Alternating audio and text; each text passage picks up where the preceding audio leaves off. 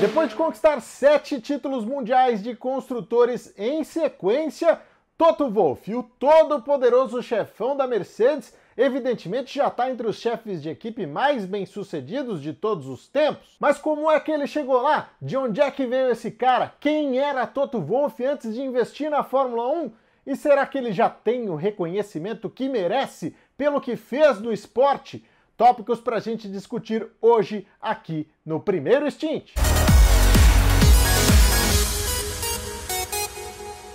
Para você que gosta de automobilismo, mais uma edição do primeiro Stint, agora abrindo espaço para debater Toto Wolff, o líder por trás da maior história de sucesso da Fórmula 1, o domínio da Mercedes na era híbrida, que deu a ela o recorde de títulos consecutivos que antes pertencia à poderosa Ferrari dos anos 2000. Já deixa aí o seu like, já se inscreva no canal se ainda não tiver feito isso e ajude a gente a entregar esse conteúdo a cada vez mais apaixonados por velocidade. A Fórmula 1 não difere dos outros esportes no sentido de que um grande resultado também depende de um bom técnico, por assim dizer.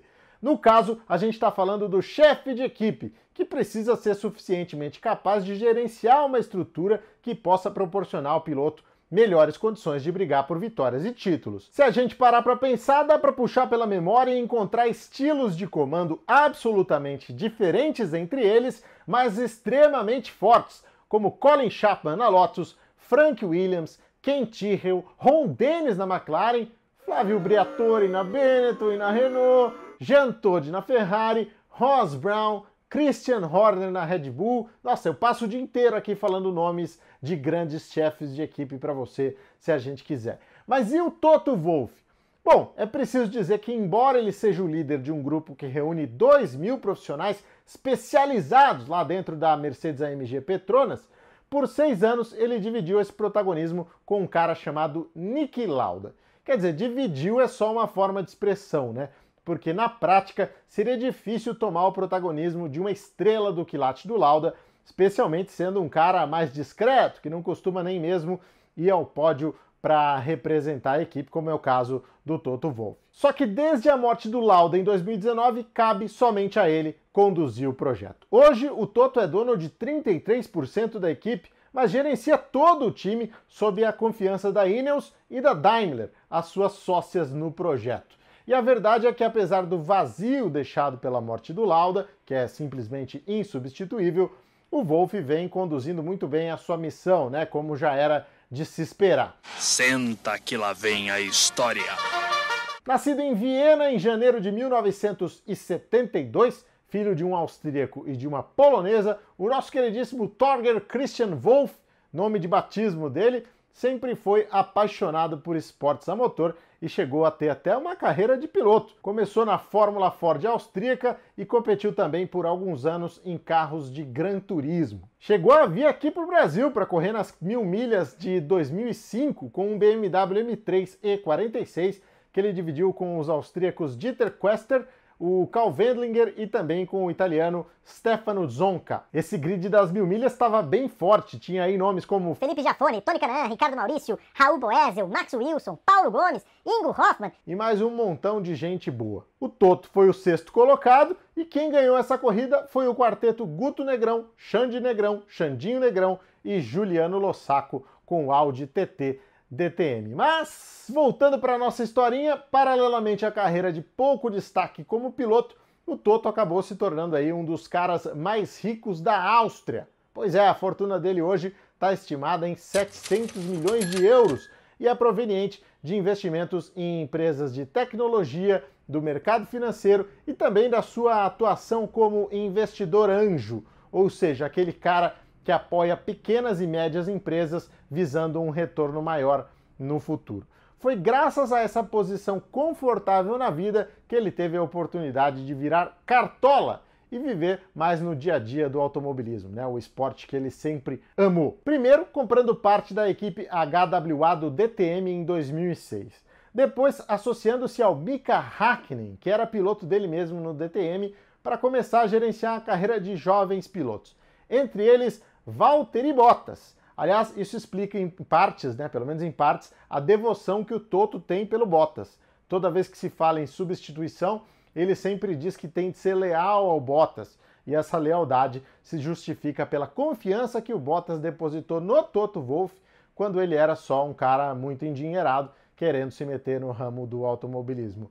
Olha, eu diria, meus amigos, acreditem se quiser, é o que mais tem e tem muito picareta também com grana querendo se meter no automobilismo. Mais tarde a coisa ficou ainda mais séria porque o Toto passou a adquirir participações significativas em equipes de Fórmula 1. Ele comprou ações da Williams em 2009, da Mercedes em 2013, onde acabou se estabelecendo aí como diretor esportivo, e mais recentemente aportou uma grana também na Aston Martin no ano passado.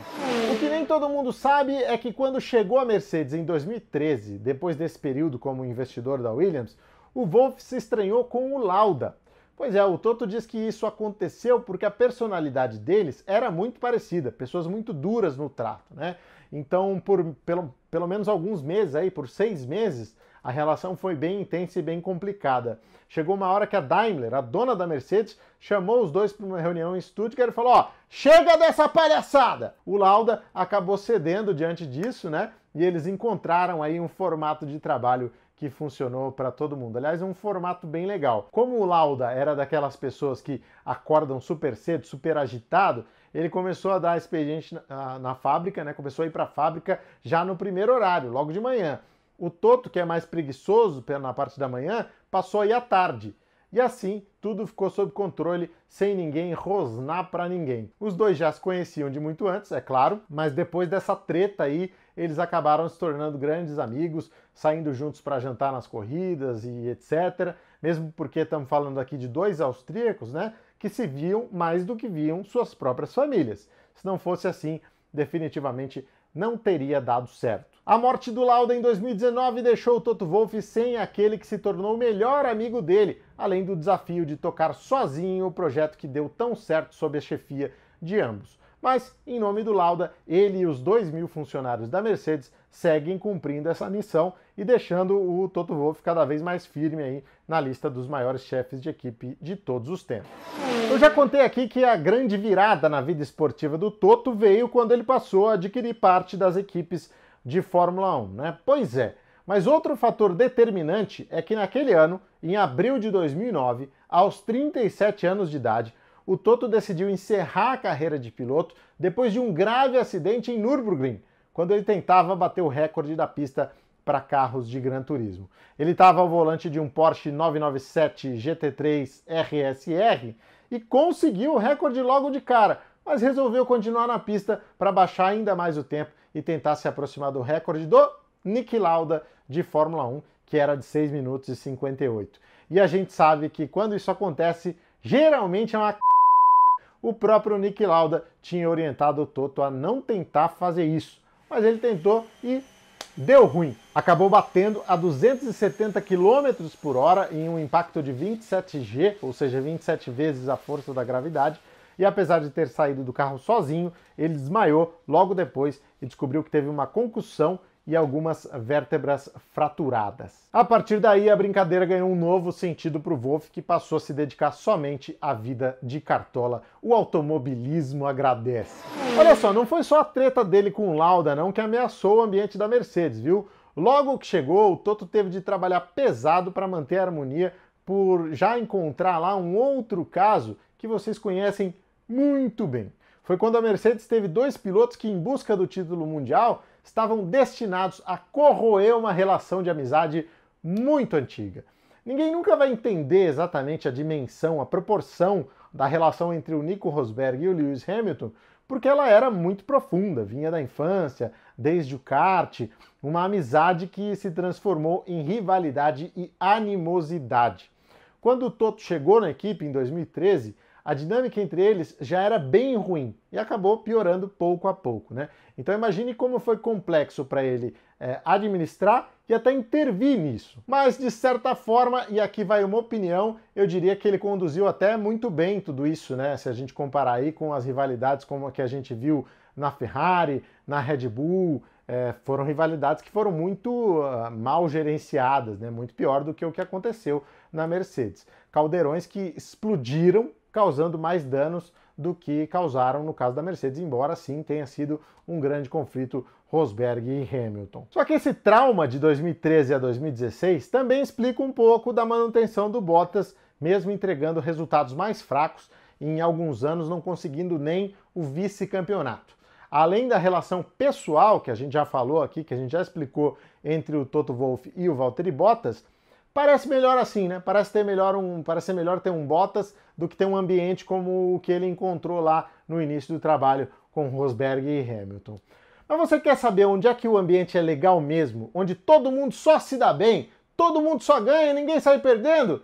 É no clube de membros do Primeiro Stint, o clube que oferece os maiores benefícios do automobilismo brasileiro. É, meu amigo, se eu contar aqui, parece mentira. Você assina um dos nossos planos aí, você tem lá de 5, 10, 20 reais, ajuda o canal. Além de ver o seu usuário aqui no vídeo, como nós estamos mostrando agora, os usuários que já são apoiadores, você fatura prêmios sensacionais, desde um brinde exclusivo da Puma até o anuário automotor do jornalista Reginaldo Leme. Não é sorteio, é assinou, ganhou. Se você fizer a conta aí de quanto vale tudo isso que eu falei e o preço das assinaturas, você vai achar que eu estou completamente surtado, que eu errei na conta, que não faz sentido eu dar esses prêmios para vocês pelo valor da assinatura, mas sim, isso é possível graças aos nossos apoiadores como a Puma e o Anuário Automotor. Falei aí, tem plano de 5, 10, 20, enfim, quanto você quiser e puder pagar. E o melhor de tudo, metade de todo o valor arrecadado com as assinaturas é destinado ao Instituto Ingo Hoffman,